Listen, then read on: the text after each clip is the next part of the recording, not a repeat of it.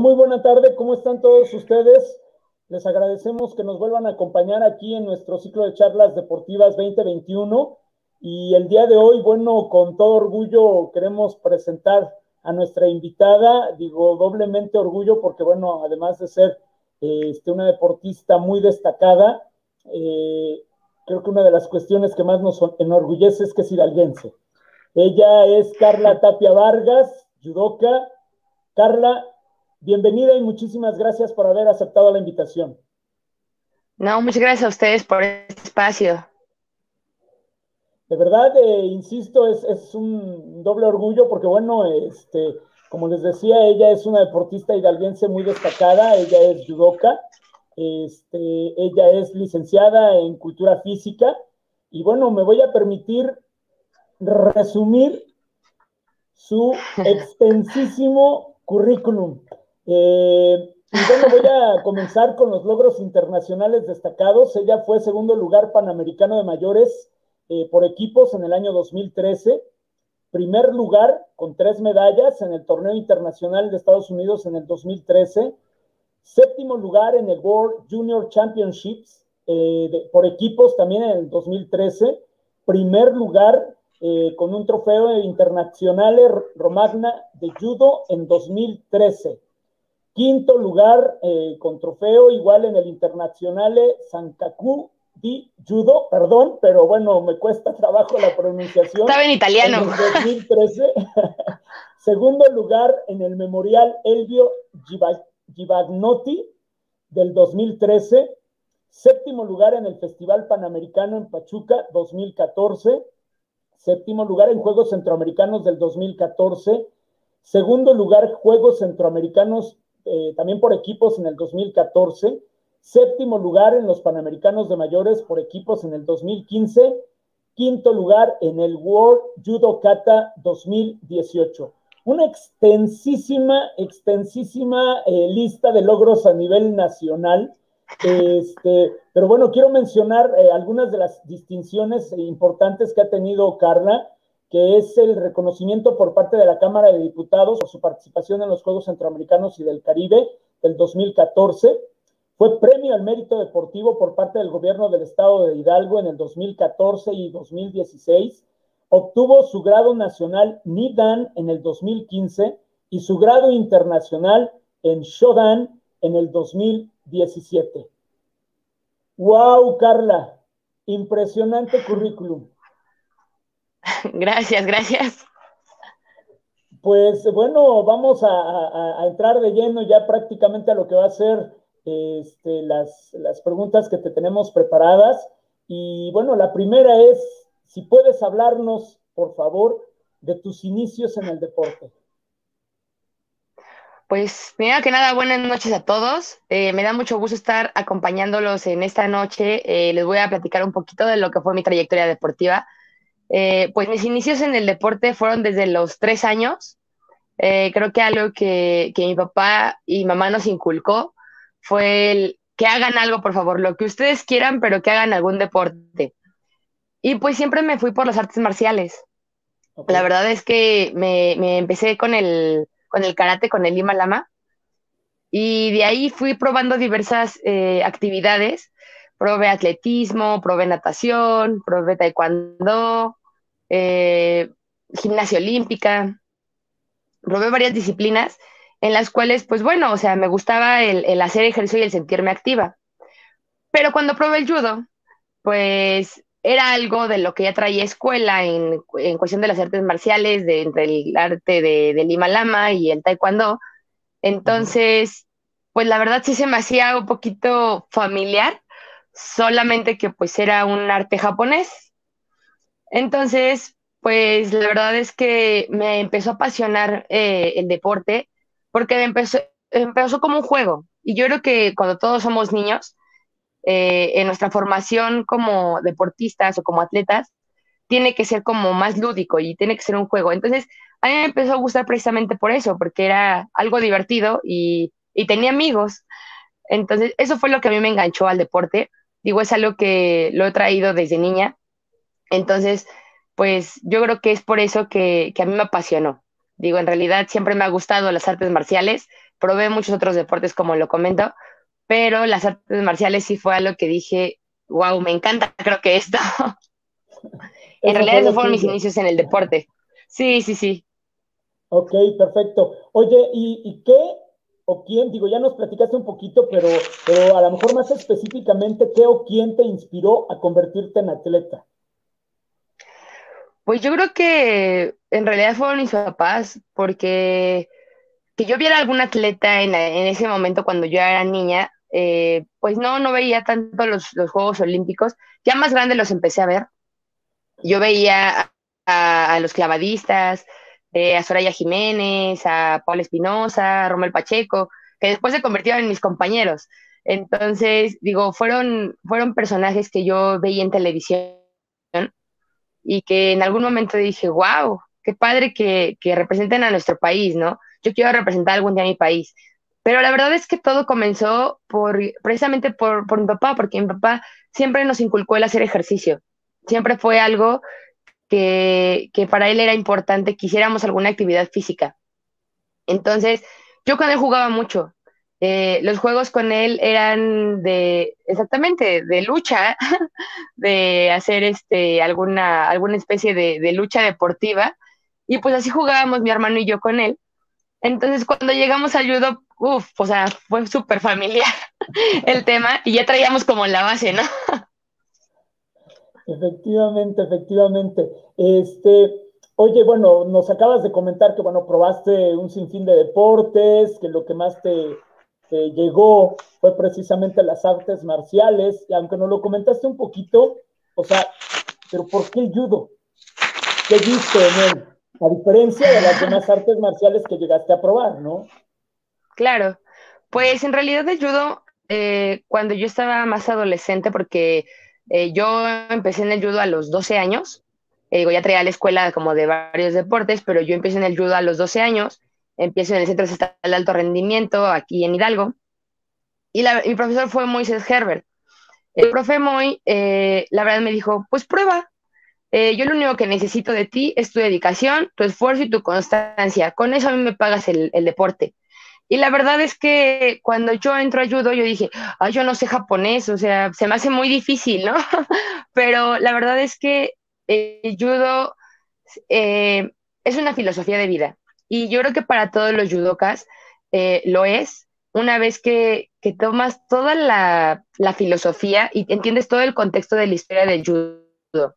Me gustó el arte marcial porque no son golpes, no son patadas como mucha gente me ha tocado escuchar, que, ay, sí, das una patada, esto, el otro. No, no son golpes ni son patadas, son proyecciones, son luxaciones y, y el arte del judo es derribar a tu oponente. Eh, algo de la filosofía, digo, judo significa camino a la flexibilidad o camino a la suavidad.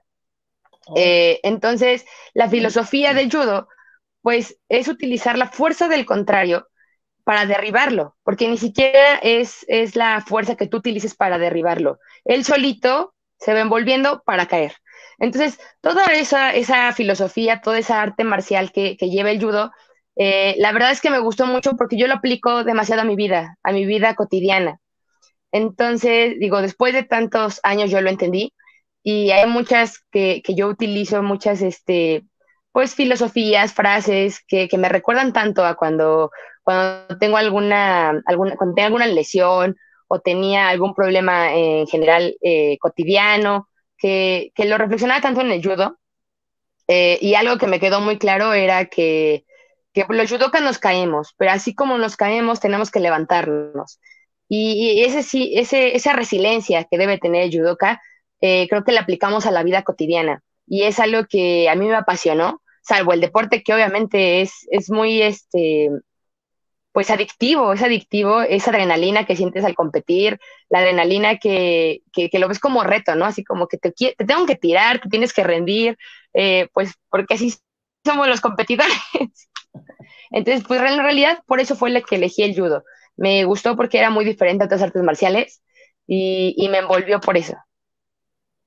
Y yo creo que esa es una parte muy importante, ¿no, Carla? El que eh, los niños, los jóvenes, tengan la oportunidad de conocer más de una disciplina deportiva, ¿no? Creo que eso te hace tener un concepto mejor de todo y además también tomar una mejor decisión de qué carrera deportiva quieres seguir. Exactamente. Sí, la verdad es que para mí fue sumamente importante. Eh, judo me abrió muchas puertas, eh, me abrió, bueno, me dio amigos, me dio familia, que es mi familia judoka, eh, que es la que uno elige, ¿no? Y pues yo creo que entre tantas experiencias que viví dentro de judo, eh, pues han sido muchas cosas que ahora aplico a mi vida y que sigo aplicando porque jamás voy a dejar de ser judoka. Así es, así es, efectivamente. O sea, ya eso ya se lleva prácticamente igual como una forma de vida. Eh, oye, Carla, también quisiera preguntarte, ¿qué consideras que has tenido que sacrificar para poder realizar el sueño de llegar al deporte de alto rendimiento? Pues la verdad es que cuando a mí me da la oportunidad de, llegar a selección nacional, porque digo, desde aquí de Hidalgo era deporte ya de alto rendimiento, y obviamente pues de adolescente sacrifiqué fiestas, sacrifiqué amigos, sacrifiqué tiempo con mi familia, eh, reuniones familiares, vacaciones. Mis vacaciones era entrenar este, doble sesión, eh, irnos a Guadalajara, irnos a Nuevo León, esas eran nuestras vacaciones y la verdad es que a veces como adolescente pues ni lo veías en realidad porque pues era también mi, mismo círculo de amigos. Era mi familia con la que convivía, mi familia yudoka. Entonces, pues la verdad para mí no fue un sacrificio en, ese, en esa época. Cuando llego a selección nacional, eh, pues obviamente sacrifiqué el tiempo con mi familia, porque pues yo llego a, CONADE, eh, me quedo internada en CONADE y pues yo dejo de ver a mi familia más que cada fin de semana y eso a veces había campamentos que duraban hasta seis meses, estuvimos dos meses en Europa, estábamos 15 días en Cuba, estábamos, o sea, viajábamos mucho. Entonces, pues también entre la preparación, que yo tenía que cuidar mi alimentación, pues faltaban eh, eh, convivencia con la familia, pasé cumpleaños en otro país, eh, yo creo que son cosas que, ya no se recuperan. Es tiempo que ya no se recupera, y, pero la verdad es que vale la pena cuando ves los logros, ves eh, los resultados y es cuando dices, bueno, valió la pena eh, esos sacrificios para lo que hoy soy o para lo que hoy fui. Entonces digo, en realidad van unas con otras, pero sí, sí se sacrifica eh, bastantes cosas. Sacrifiqué en, su momento también la universidad porque postergué eh, mi universidad en algún momento porque no me daba tiempo de, entrar este, o de ir a la universidad, de hacer mi carrera como un, adolescente normal, para este, por ir, por ir a torneos, por ir a competencias, por ir a mundiales, por, por muchas otras cosas. Sí, claro, digo, el, deporte ya cuando es a esos niveles eh, es exigente y celoso, ¿no? Este, oye, te voy a dar muchas satisfacciones, pero dedícame el tiempo que requiero, ¿no? Eh, eh, ahí, no hay necesidad del novio tóxico, ¿no? pues ni para eso había tiempo, es más. Efectivamente, así es, así es, así es. Oye, este, Carla, ¿nos puedes compartir alguna anécdota que haya marcado tu carrera como judoka? Sí, pues mira, yo creo que mi, anécdota que, la marcó desde un inicio era, fue, bueno, fue mi olimpiada, mi primera olimpiada nacional. Fue en el 2008 en Nuevo León.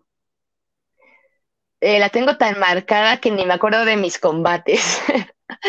porque era, digo, yo, yo, yo, tenía una escuela de, que mis papás pagaban las disciplinas, de que mis papás siempre andaban buscando, y era caro además las disciplinas, ¿no? Practicar alguna disciplina deportiva, pues era muy caro.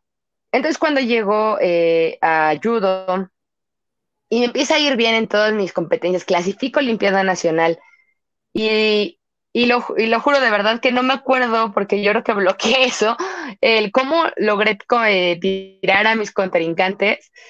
No me acuerdo, solamente recuerdo cómo ya estaban en el piso y ya había ganado, ¿no? Pero bueno, la satisfacción que fue después, después de todos esos, de esa competencia, quedé en segundo lugar en la Olimpiada Nacional y era la primera. no llevaba ni un año entrenando, este, pues fue lo que hizo que me enganchara, porque pues como atleta me daban mi pants, fue la primera vez que viajé en avión, eh, iba con mi equipo, iba sola, obviamente mis papás me alcanzaron eh, allá en Nuevo León para ver mis competencias, pero fue la primera vez que había viajado como con mi equipo deportivo. Eh, me daban mi judogi, después vi que me daban beca, no, o sea, eran premios y premios y premios. Dije, wow, o sea, nunca había pasado esto y yo creo que fue ahí algo, una anécdota que dije, órale, sí se puede, ¿no? Sí, sí, sí se puede lograr grandes cosas en un deporte y, jamás había sentido la satisfacción de, lograr así una medalla, subirme al podio y, todo lo que, lo que conllevaba eh, ese reconocimiento. Entonces, pues sí, yo creo que esa fue mi, primera anécdota. No, pues eh, sí, digo, de, hecho yo creo que, este, como lo comentas, ¿no? Eh, fue tan, digo, llegó en un momento en tu vida que, a lo mejor ni, lo esperabas, que por eso, ¿no? De pronto olvidas esos detalles, ¿no? Pero bueno, qué bueno que, que, se comenzó a dar ahí, porque creo que ese fue el arranque precisamente de una carrera tan exitosa que has llevado como deportista y bueno, tiene un poquito que ver esta, esta siguiente pregunta, ¿no? Este, a lo mejor esa es, como dices, tu primera anécdota, pero ¿cuál es tu mejor recuerdo en el deporte? Eh, dicen mis compañeras y decía mi equipo que cómo platicaba esa anécdota, pero, o cómo platicaba ese momento, digo, porque fue, fue después de, de esa competencia, pero es que la verdad para mí sí fue, es un recuerdo muy grato porque fueron Juegos Centroamericanos fueron Juegos, juegos Centroamericanos y del Caribe. Fueron mis primeros juegos. Eh, en realidad, yo no sabía ni dimensionaba eh, lo que era asistir a unos Juegos Centroamericanos, eh, ni a unos Panamericanos, o sea, no lo dimensionaba, la verdad. Entonces, resulta que son aquí, aquí en México. Vamos a Jalapa, tuvimos un mes de entrenamiento previo allá, pero cuando llega el tema de que yo no sabía que había inauguración, que yo no sabía que había, o, que teníamos, que habíamos llegado a la inauguración previa, eh, que teníamos nuestra competencia, que había un cierre, como Juegos Olímpicos, solamente que son Juegos Centroamericanos, yo no lo dimensionaba, no tenía ni la menor idea. Cuando llego me dan mi maleta llena de cosas de México, con todos mis uniformes, con mi uniforme de gala.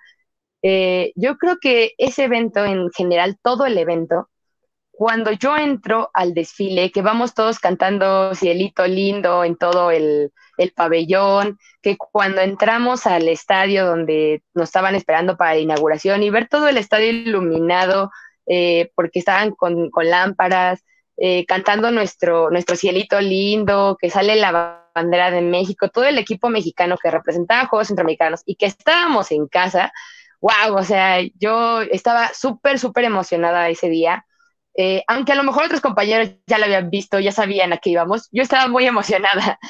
Y después las competencias, porque además fue en una de las competencias que fueron casi todos los papás de mis compañeras y obviamente mi familia a vernos competir.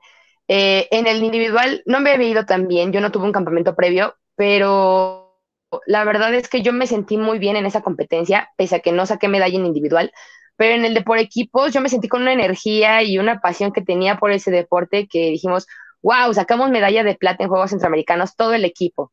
Y, y, la verdad es que el subir al podio, y aunque no hayamos ganado primer lugar, porque nos ganó Cuba, eh, llegamos y, y habían dicho que no tenía que haber banderas. Bueno, nosotros bien orgullosas nos fuimos con nuestra bandera al podio. La verdad es que eso es un recuerdo que tengo muy vivido. De hecho, hace poco subí en mis redes sociales el video de, esa, este, de ese video cuando subimos al podio con la bandera. Y, la verdad es que fue muy emocionante y algo que, siempre voy a recordar toda mi vida. Yo creo que ha sido el mejor y el mayor recuerdo que tengo. Claro, no, y te, iba a comentar que te lo creo perfectamente porque lo cuentas con una emoción que de verdad, o sea, se me puso chinita la piel de imaginarme lo que estaba sintiendo, ¿no? Como dices, bueno, uno lo ve por la tele y todo esto, pero bueno, que te lo platique alguien que lo vivió, o sea, realmente lo, vives también, ¿no? ¿no? De verdad, debe ser algo impresionante y como dices, este, a lo mejor de pronto no dimensionabas, pero en el momento, digo, yo me quiero imaginar esa salida del túnel para llegar a la pista, para dar este, la vuelta y este, hasta me estoy imaginando, ¿no? El, estallido de la gente en México, ¿no? Aplaudiendo a la delegación. Sí.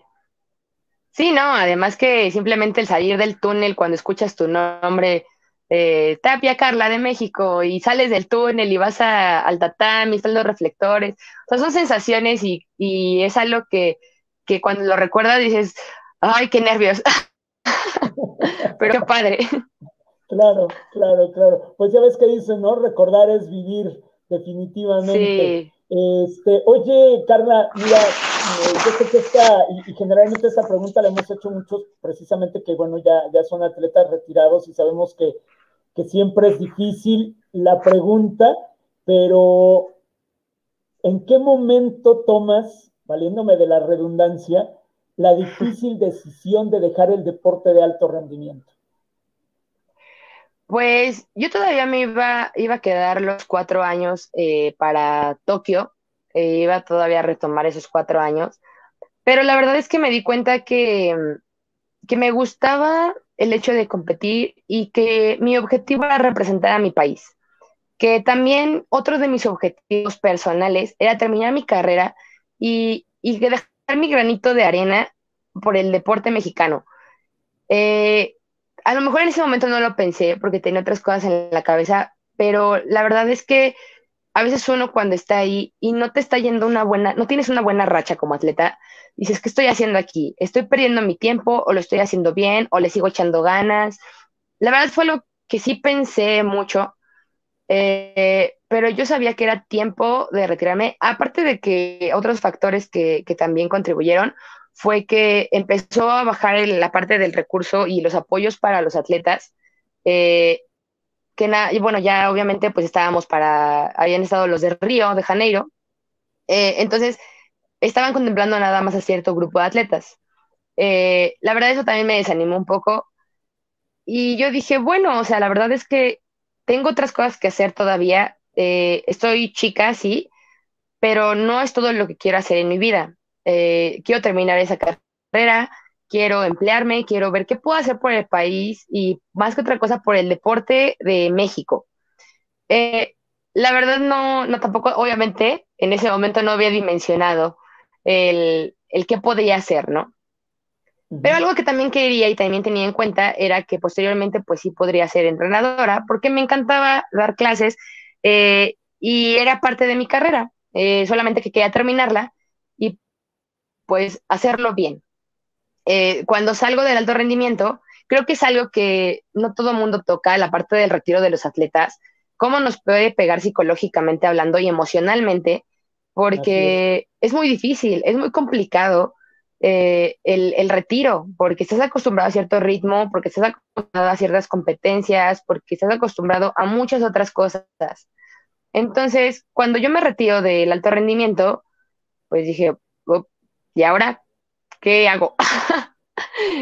ahora, ¿quién soy? ¿No? Entonces, pues bueno, o sea, empecé a tocar puertas, empecé otra vez, eh, pues como dicen, desde cero. Me costó mucho trabajo el volver, este, pues a continuar con ese tema porque, pues yo todavía quería competir, o sea, yo todavía quería, seguir compitiendo. Yo dije, aunque sea aquí en Hidalgo, yo quiero competir. No sé si internacional, pero sí quiero competir.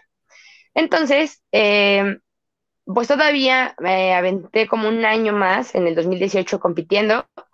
Eh, mi última competencia nacional es aquí en, aquí en Hidalgo, de hecho fue ahí en el alto rendimiento, eh, sin haber entrenado bien porque ya estaba haciendo mis prácticas profesionales, mi servicio social. quedé, me parece que en tercero, segundo, tercero lugar, tercer lugar. Entonces, pues la, yo dije, bueno, o sea, sí me gusta, sí me apasiona, pero yo creo que es tiempo de un cambio, es tiempo de, empezar a realizar otras, otras cosas en mi vida, eh, porque no, no quiero estar todo el tiempo aquí. Eh, sé que puedo hacer otras cosas y puedo aportar otras cosas, y es por eso también que me retiro. Eh, ya le dejé un poco de lado el tema del alto rendimiento, sigo haciendo ejercicio, sigo manteniéndome activa, pero ya no a un alto rendimiento, porque bueno, al final el cuerpo te las cobra siempre. pero sí, ah, digo, así fue, digo, sí fue complicado, fue un proceso difícil, pero la verdad es que creo que eh, tuve a mi familia y tuve gente que me apoyó en ese, en ese camino. Sí, te, comentaba que precisamente creo que es una pregunta constante que hemos estado planteándole a nuestros invitados. Este, y precisamente también hablan de esa parte, ¿no? O sea, que sí es desde luego algo complicado, sobre todo por, eh, por lo que mencionabas, ¿no?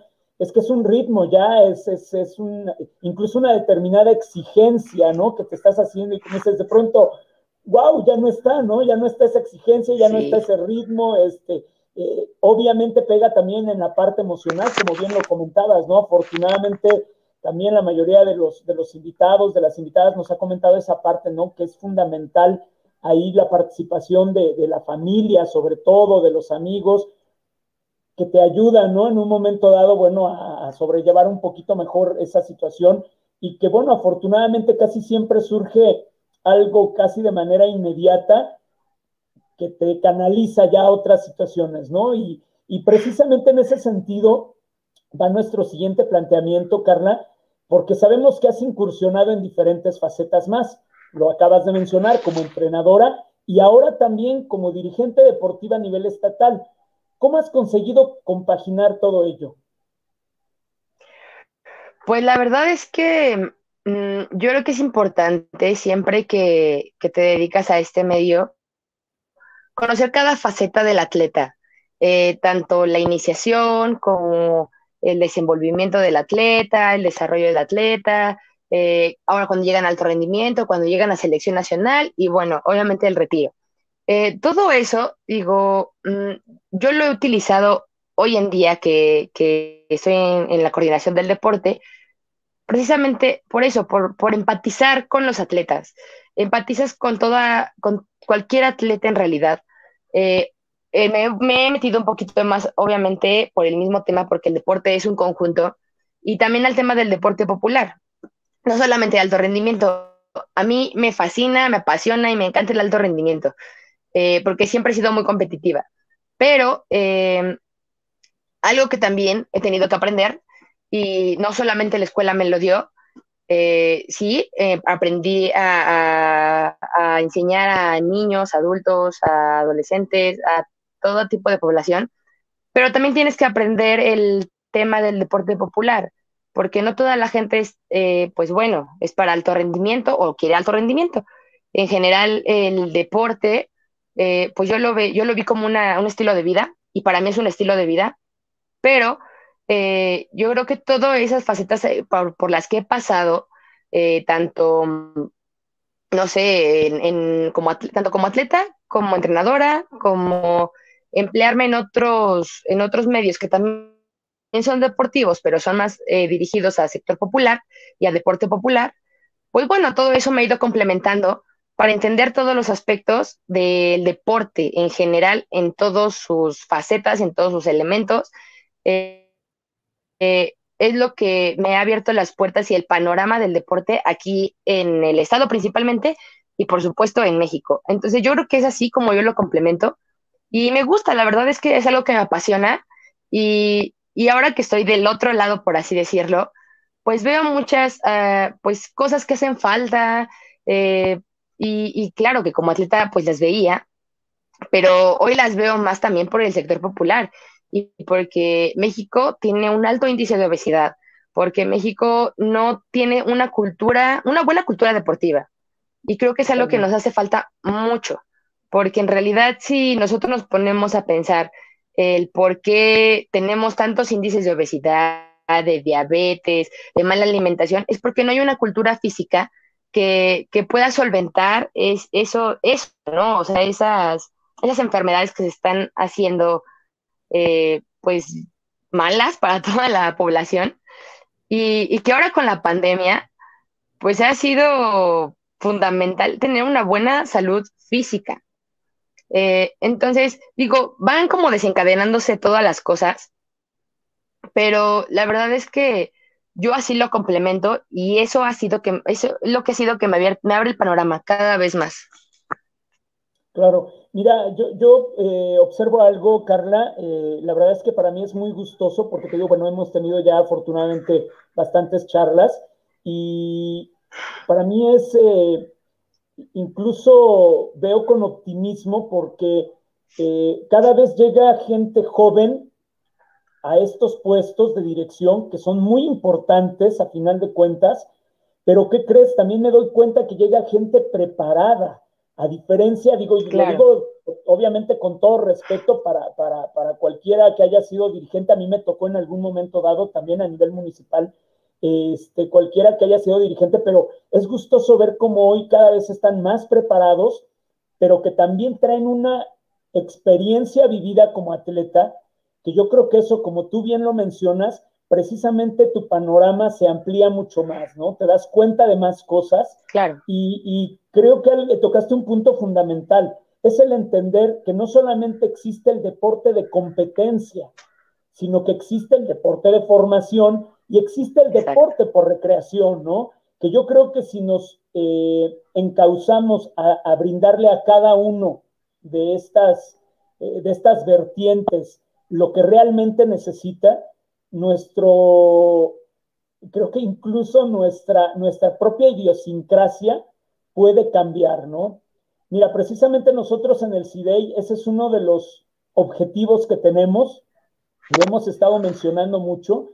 Eh, sabemos que de verdad se escucha quizá exagerado, pero la verdad es que uno de nuestros propósitos es contribuir a cambiar paradigmas a contribuir a que haya realmente una cultura deportiva. Y creo que esta parte de, poder tener eh, la oportunidad de charlar con, deportistas eh, que fueron de élite como tú y que hoy están en la oportunidad de ser, este, pues están en la parte administrativa y también en la parte operativa, pero ahora como entrenadores también, creo que eso tiene necesariamente que empezar a cambiar esa parte, ¿no? Yo de verdad te digo, lo veo con mucho optimismo, me da mucho gusto y de verdad me emociona también muchísimo el hecho de que por primera vez se nos da la oportunidad de, platicar con, alguien de nuestro estado, ¿sí? Digamos, tengo la oportunidad de platicar incluso con gente este, de otros países y demás, pero hoy gustosamente de verdad y nos da, para nosotros es un honor tener una hidalguense con tanto éxito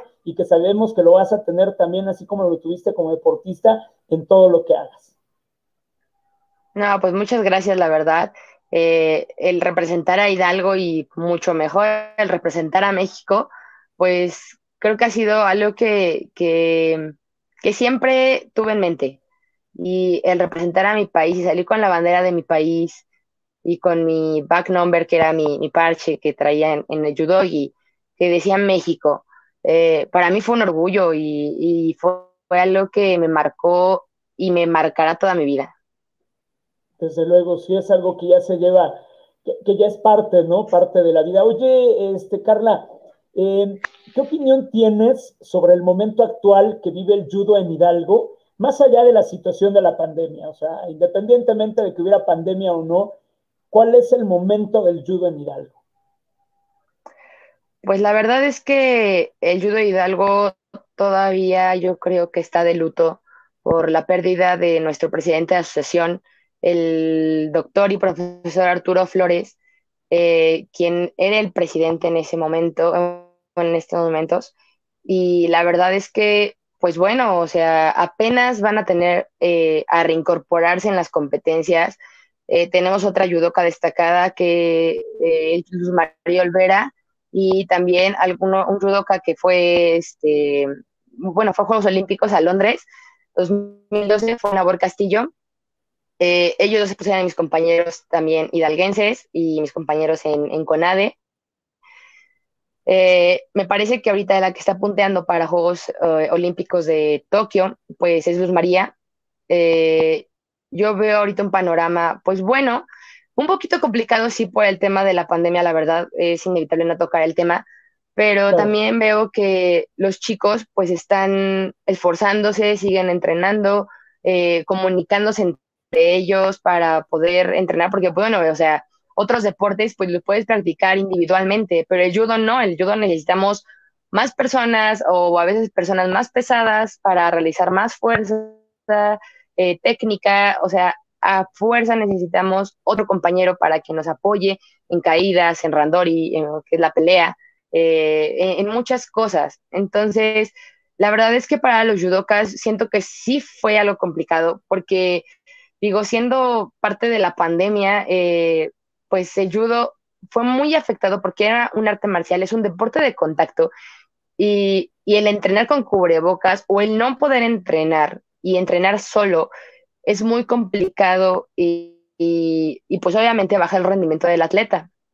Y claro, o sea, pues yo supongo que los afectó en todos los sentidos, aunque bueno, digo, mi, reconocimiento para eh, mis compañeros, porque me parece que esta semana tienen en Nacional, eh, me parece que también en Guadalajara, eh, van a tener un, un torneo nacional Obviamente, pues yo creo que también se afectaron a muchos estados, no solamente Hidalgo, pero, pero bueno, apenas van otra vez a competir, otra vez como que es la primera competencia hasta donde yo tengo entendido, después de todo el tema de la pandemia y después de que los, nos encerraron y todo, pues es su primera competencia. Entonces, la verdad le deseo todo el éxito del mundo, porque regresar a un torneo después de tanto tiempo y que se han seguido preparando y que no han bajado la guardia, la verdad es que mi reconocimiento para mis compañeros, porque la verdad sí fue una pandemia muy fuerte y más para el judo. Sí, desde luego, creo que eso ha sido impactante. Oye, asimismo, eh, regresando un poquito a otras, a otras cuestiones, asimismo tienes experiencia en otras áreas de la cultura física y el deporte, como son la nutrición y la fisiología del ejercicio. ¿Puedes hablarnos un poco de eso también? Sí, pues mira, la, verdad es que dentro obviamente de mi carrera llevé el tema nutricional. Cuando, cuando yo regreso a Hidalgo, yo dije, hoy quiero estudiar nutrición, que ahora quiero otra carrera, ¿no? Y pues bueno, por una por otra cuestión, no lo hice, pero tomé un diplomado en nutrición saludable y pese a que yo era muy renuente al tema como atleta, claro, porque pues que teníamos dieta, que teníamos que bajar de peso, o sea, a veces de verdad que todo el tema es empírico como atleta, ¿no? Todo lo, lo aprendes empíricamente y todo lo que te regañan tus nutriólogos, tus entrenadores, tu preparador físico, bueno, hasta terapia física uno aprende. pero este, pero la verdad es que eh, cuando lo aprendo empíricamente, yo ya sabía cómo, cuáles eran los carbohidratos, cuáles eran, este, pues el tema de balancear los alimentos. Cuando yo entro en un diplomado de nutrición saludable, eh, es cuando me doy cuenta que pues sí podemos comer bien. Obviamente, pues yo sentía que no comía porque me tenían restringida, obviamente porque tenía que dar peso y porque era alto rendimiento. Hoy entiendo muchas cosas y que como persona pues normal o eh, pues en realidad podemos comer todo, de todo, pero obviamente sabiendo balancear las cosas, porque también hay una biocompatibilidad de los alimentos. Eh, entonces, pues es por lo que me apasiona como saber un poquito más del tema, ¿no? Y dentro de la fisiología del ejercicio, pues claro, obviamente también me, apasionó el ver eh, cómo funciona nuestro cuerpo y principalmente porque en el judo son muchas técnicas, es mucha eh, mecánica del cuerpo en el cual se mueve y el por qué funciona tal músculo y el por qué hace esto y, qué debemos de comer antes, porque van de la mano. Eh, la verdad sí me complicó un poquito la fisiología, pero, pero me gusta, me gusta el tema porque es algo que, bueno, yo lo veo con el judo, pero digo, dentro de todos los deportes, pues la hay, ¿no? Y obviamente pues es lo mismo la alimentación que va a llevar un atleta de alto rendimiento y así pues varía demasiado en cuestión de, deportes, ¿no? Porque pues obviamente yo veía que mis compañeros de atletismo que corrían y corrían comían mucho y yo no podía comer. Entonces digo, ya después entendí por qué. Pero sí, digo, son temas que, que creo que como entrenadores eh, es esencial saberlo eh, porque pues bueno, estás a cargo de un, de un cuerpo, de, un cuerpo humano, ¿no? Eh, para que funcione bien, debe de alimentarse bien y debe de desarrollarse bien y hacer técnicas bien. Sí, sobre todo por las exigencias de un deporte de alto rendimiento, ¿no? En todos los aspectos, digo, desde el físico y obviamente el fisiológico, ¿no? Este, las exigencias son distintas digo, alguien que lo hace de fin de semana, ¿no? O, este, o a lo mejor nada más eh, como competencia escolar, situaciones así, desde luego. Oye, eh, te, habíamos preguntado sobre el tema del judo a nivel Hidalgo, pero ahora, ¿y del judo a nivel nacional?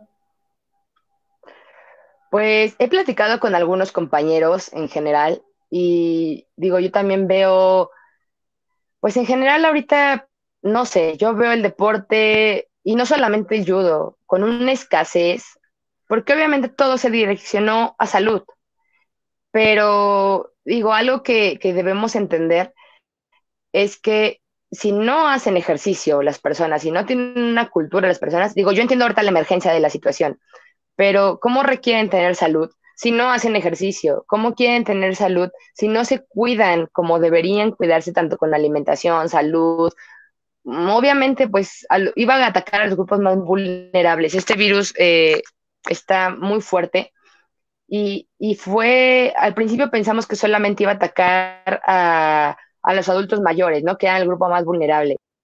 Pero nos dimos cuenta que no, se estaba atacando personas con diabetes, personas con obesidad, con hipertensión. Y pues esos grupos que son eh, enfermedades no transmisibles, pues sí se pueden tratar con ejercicio con nutrición, y, la verdad es que yo veo el, que, el deporte y la cultura física en México eh, no, no la hay. Eh, yo veo a mis, compañeros que son atletas de alto rendimiento, que obviamente también les afectó, obviamente pues el encierro eh, igual les afectó tanto emocionalmente como en su rendimiento, y cuando salen a, a los combates, eh, ahora, por ejemplo, hubo dos compañeros que me parece que se fueron al extranjero para todavía puntear para Juegos Olímpicos. Digo, le echaban todas las ganas del mundo, pero, y yo sé que su rendimiento fue bueno, pero obviamente no, no es el mismo rendimiento que, tienen ahora en Europa, por ejemplo, que ya habían entrenado desde antes, que ya tenían campamentos desde antes, eh, que pese a la pandemia, pues bueno, ya estaba un poquito más adaptado el, el tema que nosotros, que seguíamos en semáforo rojo, que no podían entrenar, que no podían, eh, pues, estar concentrados como antes.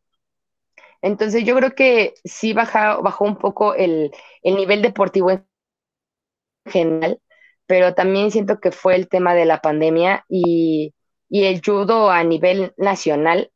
Eh, pues había un equipo fuerte, obviamente pues ahorita pues todo bajó por el mismo tema, algunos este, pues ya mejor se enfocaban a trabajar, eh, no sé, y luego con esto de que quitaron fideicomisos eh, deportivos, eh, pues también fue todo, todo un tema, porque yo les, yo, yo les platicaba y yo preguntaba con mis compañeros, ¿y ahora qué pasó con tu beca? No, no, pues es que nos dieron tanto, pero pues no sé si nos vuelvan a dar, o sea, cosas que pues ya no se sabe porque pues ahora sí se, desbalanceó un poco el asunto.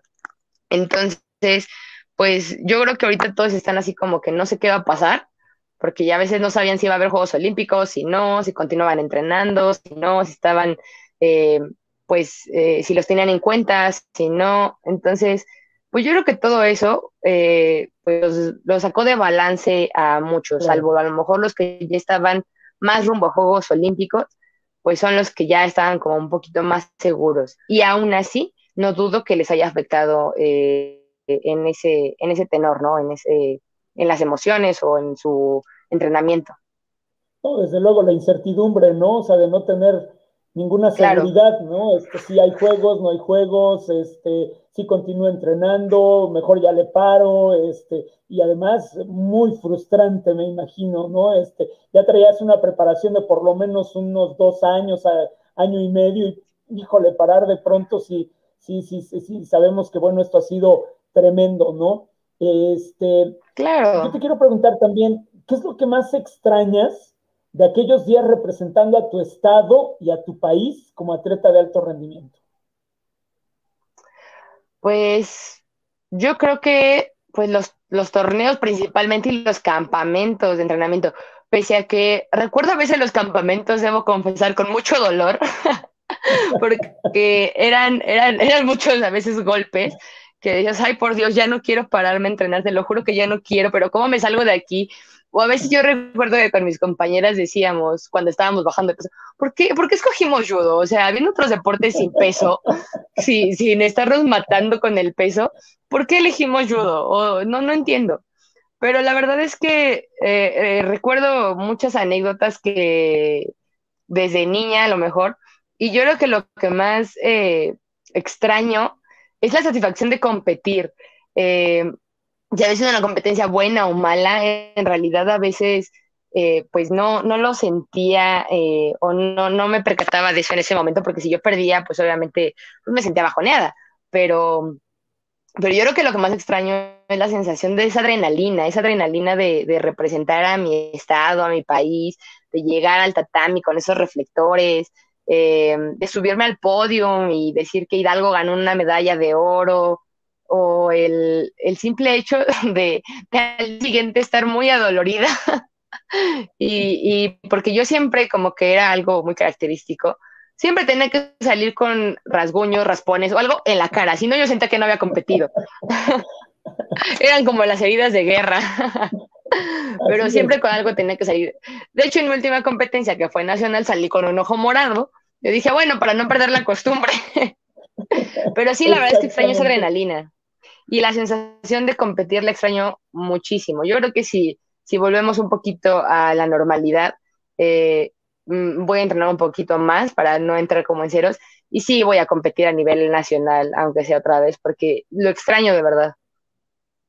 No, me imagino debe de ser, ¿no? Este, y pues bueno, nada más, este, eh, procura llevarte alguna marca de guerra, porque si no vas a sentir que no hubo nada.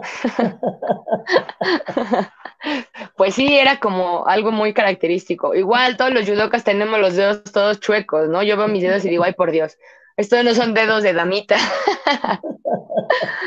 son de damita posiblemente. Exactamente, así es. Oye, Carla, ¿y cuál es tu próximo o próximos retos? Pues yo creo que, bueno, desde, desde mi trinchera, desde donde ahora en el, en el cargo que, que, ocupo, pues la verdad es que algo, algo que tengo como muy en mente y algún reto que, que ya lo tengo como más que reto meta, eh, es el dejar mi granito de arena por el deporte de Hidalgo, eh, el mejorar esa cultura física que hay dentro de nuestro estado y qué mejor que se pudiera llevar hasta nuestro país, ¿no? Eh, yo creo que eso es algo que, traigo en mente, que tengo mucho en mente ya, el cómo mejorar esa cultura física y ese es tanto un, más que un reto, una meta el poder dejar mi granito de arena por el bien y para mejorar ese deporte. Eh, y más que otra cosa, pues la cultura, la cultura física de, del país, porque la verdad es que, digo, ya que viajaste, ya que viste en otros países, cómo está el deporte, digo, yo lo veo, digo, yo sé que, que a lo mejor no es un referente, ¿verdad? Pero yo veo Cuba, tiene muchas licenciaturas en cultura física y deporte y es, eh, es el número uno y es de los número uno a nivel eh, América Latina en, en, cultura física y en, deporte, porque digo, en cualquier cubano entiende y sabe cómo, cómo, eh, cómo mejorar su cuerpo, cómo tiene que entrenar, cómo Brasil también, puede ser otro, a lo mejor este, Argentina, eh, que, se meta más esa cultura a lo mejor eh, desde, desde la formación, ¿no? Y pues es algo que traigo mucho en, mi cabeza de decir, bueno, ¿por qué aquí en México no? ¿Por qué aquí en México no lo podemos hacer así, ¿no? Para que pueda crecer esa parte, porque no creo que seamos los únicos apasionados de, este deporte, ¿no? En general del, deporte y de la cultura física, porque mejoraría muchas otras eh, áreas mejoraría mucho la salud, mejoraría mucho el tema emocional, eh, teniendo el deporte como principal, pues como parte de su vida, como principal objetivo, como, como su motor de vida, ¿no? A lo mejor no un alto rendimiento, pero, pero sí que haya una cultura física. Sí, desde luego, desde luego, eso, eso es fundamental para, para cambiar muchas cuestiones, ¿no? Digo, yo siempre he visto esa parte que creo que no se ha apreciado el impacto social que el deporte tiene, ¿sí? O sea, no, no netamente la cuestión deportiva, por eso hablábamos hace rato de las vertientes, ¿no? el deporte desde luego también tiene un impacto social que nos puede ayudar no solamente a desarrollar una mejor cultura específicamente deportiva, sino incluso una mejor cultura general. Este, creo que nos ayudaría mucho en la cuestión de salud también, desde luego, o sea, eso está intrínseco. Y en la parte social, creo que esta cuestión de la violencia, delincuencia y demás.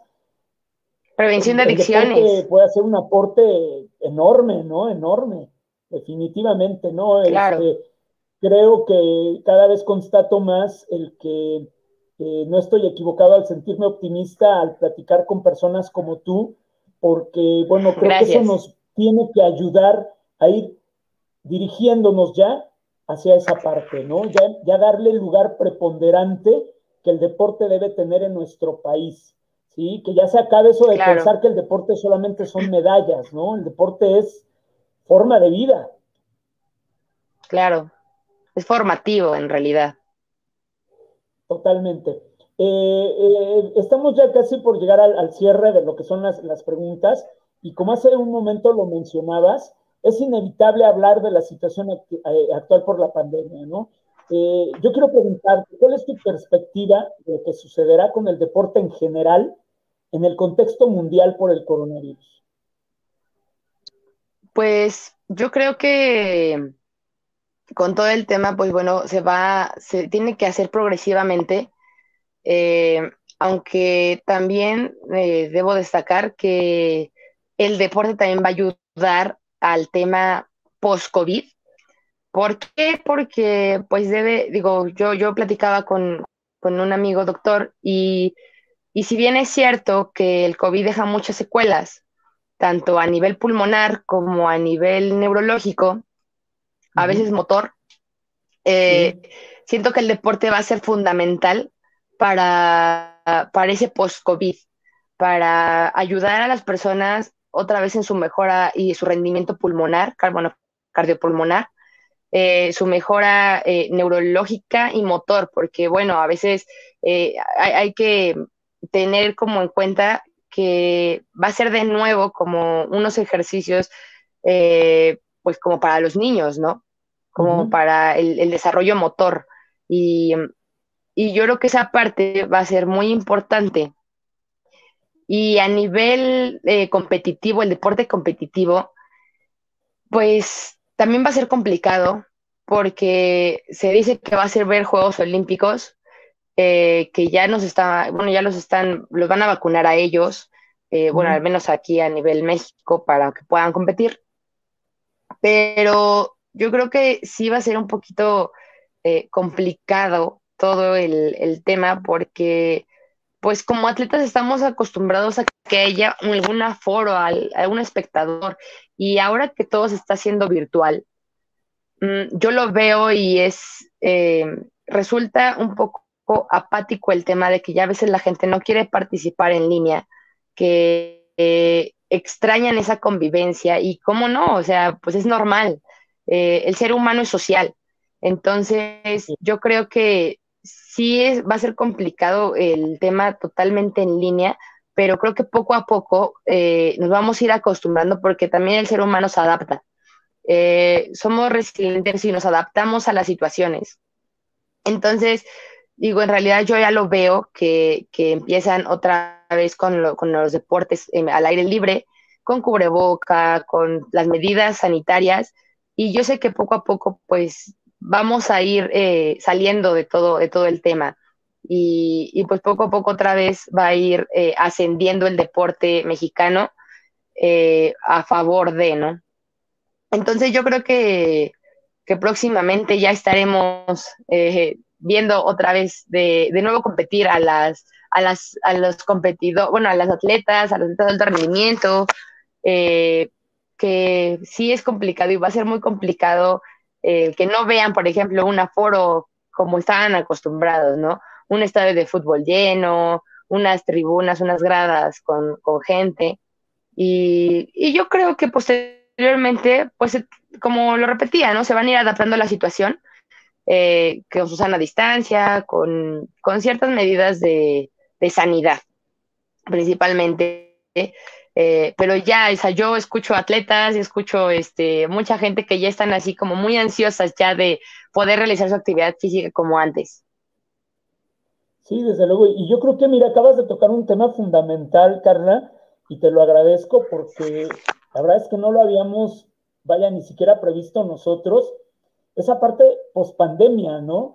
Este, porque más allá solamente de, como bien lo comentaste, de los atletas, eh, creo que esto a nivel general, ¿no? Este, eh, y no solamente para aquellos que por alguna circunstancia desafortunada, bueno, contrajeron el virus y bueno, toda esta secuela de la que tú hablabas y demás, quienes no, o, quienes afortunadamente, eh, pues hemos tenido la suerte, no sé si llamarlo así, si sea el término correcto, de pues bueno, todavía cuidarnos mucho y no, no haber tenido este, la desfortuna de habernos enfrentado a, contagiarnos, este, bueno, toda esta parte emocional del encierro eh, y que no puedas hacer actividad, digo, todos buscamos hacer algo, sobre todo los que somos deportistas, este, buscamos hacer algo, ¿no? De una manera o de otra, pero la gran mayoría de la población no, ¿sí? Entonces, creo que espero y pueda valorarse, y ese comentario, te digo, a mí me pareció excelente, Creo que es el momento de darle el valor a la actividad física, no solamente en, su vertiente del deporte, sino la actividad física como tal, para buscar esa recuperación en todos, ¿sí? En todos, incluso desde el punto de vista de la salud mental, porque esto ha traído problemas de salud mental gravísimos y yo creo que uno de los grandes remedios, digo, por supuesto que hay dos especialistas, ¿no? Pero eh, siempre he considerado que uno de los grandes remedios para cualquier mal este, emocional es la práctica deportiva, es la actividad física. Entonces esto nos puede traer cosas muy buenas. No, no, sí, adelante.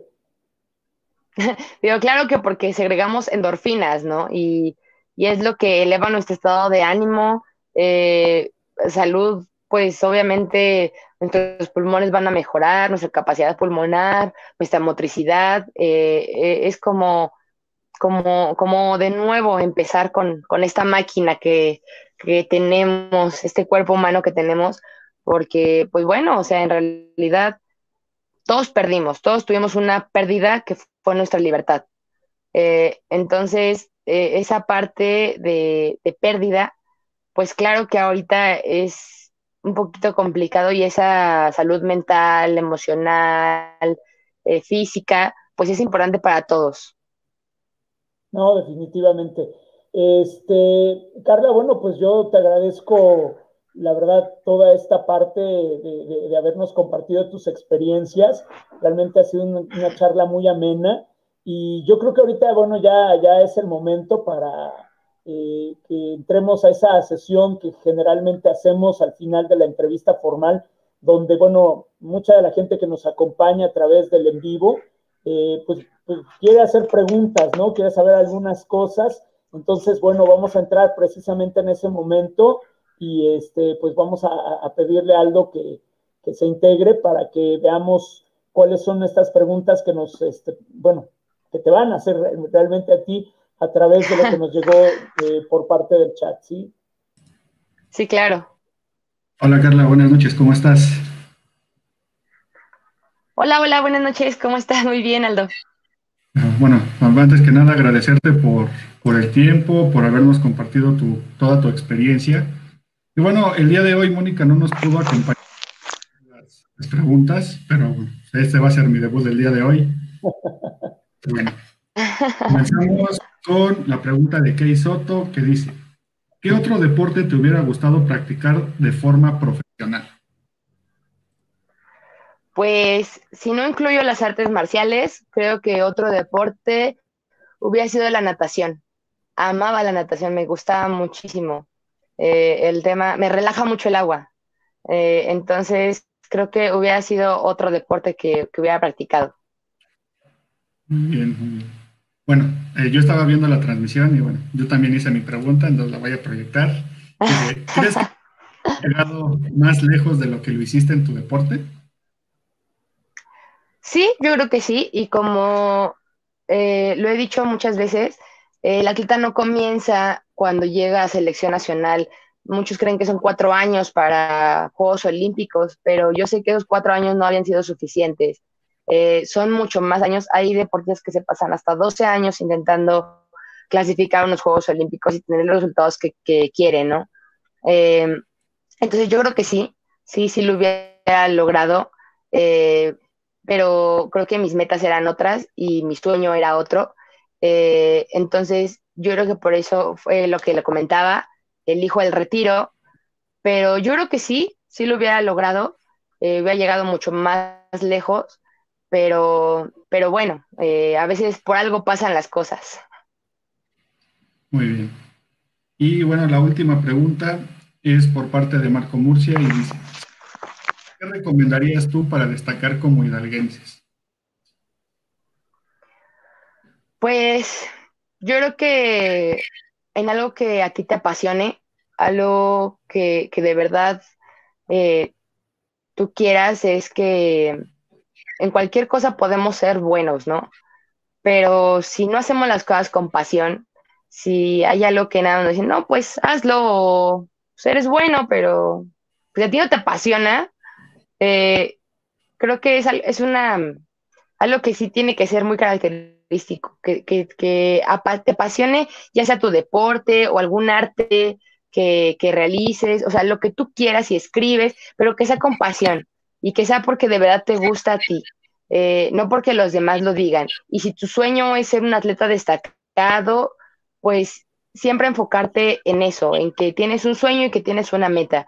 Eh, yo creo que es lo que te puedo eh, decir, porque si cuando decimos destacar, a veces hasta uno como atleta no sabe si va a destacar o no. a veces las cosas pasan, pero porque te gusta y porque te apasiona el tema. No es que diga, ah, yo voy a ser destacada o yo algún día voy a representar a mi país, a, Hidalgo y a mi país y, voy a sacar una medalla. Pues no, la verdad es que ni a veces ni uno lo sabe, ¿no? Pero tienes como la meta y como que el sueño y lo traes en la cabeza. Entonces, si trabajas duro y, no te das por vencido, eh, yo sé que puedes ser un, un hidalguense destacado, eh, pero siempre trabajalo con pasión, siempre eh, no escuches que esos comentarios negativos del no puedes, del eso que, de, o sea, porque, porque no suman, al contrario, ¿no? Entonces, pues yo creo que es lo que te puedo decir en, general como, como hidalguense y como atleta, eh, que a veces ni siquiera tú sabes si vas a ser destacado, pero hace las cosas con tanta con tanta pasión, con, ese, esa resiliencia de no darte por vencido, que bueno, las cosas llegan. Muy bien. Bueno, pues creo que mejor explicado no pudo haber sido esta situación. Y bueno, estas han sido preguntas en el eh, nuevamente agradezco por, todo el tiempo que nos pudiste brindar para esta entrevista. Y bueno, profe, lo dejo que continúe con la entrevista. Gracias. Este, Carla, pues eh, sabemos que es algo muy sencillo, se lo decimos también a, la mayoría de nuestros invitados y también les decimos que lamentamos mucho que no lo podamos hacer de manera personal, pero bueno, de momento las circunstancias no lo permiten, pero tenemos preparado para ti algo muy sencillo, este, que bueno, también le, vamos a pedir a Aldo que nos haga favor de ponerlo en pantalla. Este, es algo pequeño, pero con todo nuestro reconocimiento, con todo nuestro cariño, con toda nuestra admiración. Eh, y bueno, me quiero permitir darle lectura y dice el Centro de Iniciación y Desarrollo, Desarrollo Deportivo Integral, el Serial Regional Deportivo y el Centro de Iniciación y Desarrollo del Voleibol otorgan el presente reconocimiento a Carla Tapia Vargas por su destacada, destacada participación en el primer ciclo de charlas deportivas 2021 con el tema Mi trayectoria deportiva el día 7 de marzo de 2021. Carla, con mucho cariño, de verdad, te insisto, sabemos que es algo muy sencillo, vía electrónica te lo haré llegar y pues bueno, espero que esto, eh, no, los agradecidos somos nosotros, en verdad, y, la verdad es que no me voy a cansar de, seguirlo mencionando. Este, para nosotros ha sido un honor tener a la primera hidalguense dentro de nuestras charlas y qué mejor que haya sido tú. De verdad, este, fue muy agradable, este, es, tan fácil conversar contigo, de verdad fue una, una muy bonita experiencia. Este, pero bueno, además de eso, quiero comentar que hemos tenido alguna plática previa por ahí con, con Carla y bueno, esto no se va a quedar únicamente en la charla, ¿no? Eh, la verdad es que tenemos algunos planes, algunos proyectos, este, que bueno, ya le comentamos y bueno, vamos a hacerle propuestas muy concretas para que ojalá podamos seguir contando con su participación en esos mm, eh, otros proyectos en los que queremos este, que podamos hacer algún trabajo conjunto. Y desde luego que como siempre, bueno, les estaremos dando información previa y oportuna de, a qué se van a referir y qué mejor que nuestro estado, ¿no? Que, que podamos ir desarrollando o contribuyendo un poquito a que esa cultura deportiva que tanto estuvimos mencionando, pero a final de cuentas que es el objetivo principal y creo que es ahí donde pudimos hacer mucha sinergia con, con, con Carla. Este, además, bueno, de todo el carisma que tienes, que este, pues eso facilita muchísimo las cosas. Eh, pues sí, estamos precisamente en esa parte que vamos a, tener pláticas eh, con, Carla y bueno, más adelante vienen cosas mucho mejores. Carla, de verdad te estamos muy agradecidos. Eh, no estamos muy lejos, pero bueno, desde aquí te mando un abrazo muy fuerte. Este, y pues bueno, nos mantenemos en contacto para todos aquellos proyectos que estamos mencionando. No, pues muchas gracias a ustedes por este espacio. fue un honor contarles eh, un poquito de mi trayectoria deportiva. Eh, la verdad es que eh, muchas gracias a todas las personas que, pudieron visualizarnos esta noche. Y pues bueno, seguimos en contacto y, siempre en pro del deporte hidalguense y claro, del deporte mexicano. Carla, muchísimas gracias. Les agradecemos a todos, como siempre, el favor de su atención. Y bueno, esperen las siguientes charlas que vienen la próxima semana. Que tengan una muy buena noche. Saludos a todos. Hasta luego. Buena noche. Hasta luego.